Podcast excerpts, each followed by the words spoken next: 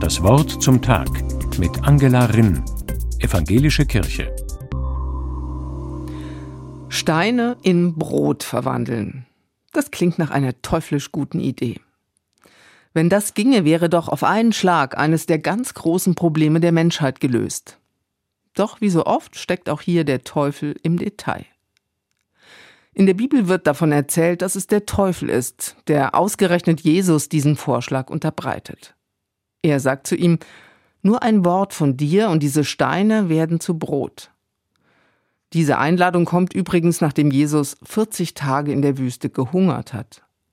Da muss er doch eigentlich hungrig genug sein, um Steine in Brot zu verwandeln.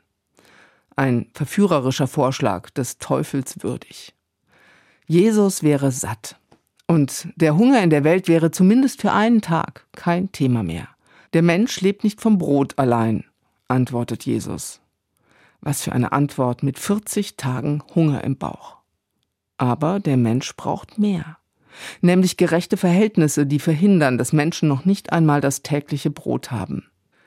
Mit einem Tag Brot für alle sind die ungerechten Verhältnisse nämlich nicht aus der Welt zu schaffen. Das weiß der Teufel genau. So wie er auch weiß, dass es Menschen gibt, die zwar genug zu essen haben, aber nach dem Sinn des Lebens hungern, nach Glauben, Hoffnung und Liebe. Für sie ist Jesus in die Welt gekommen und diese Lebensaufgabe gibt er nicht auf für einen Tag Brot.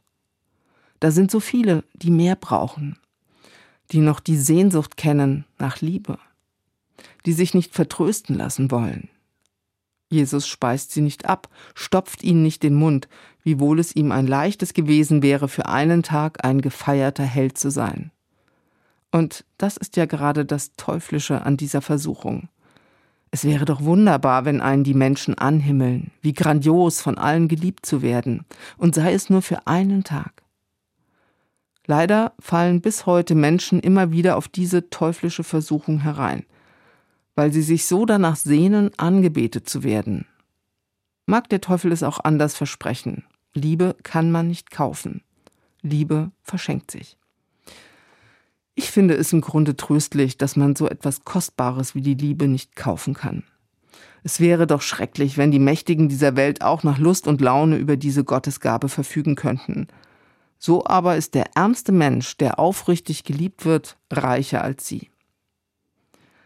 Allerdings hoffe ich auch, dass denen, die das Glück der Liebe erleben, das Elend derjenigen nicht gleichgültig ist, die um das tägliche Brot und um ein Leben in Würde bangen.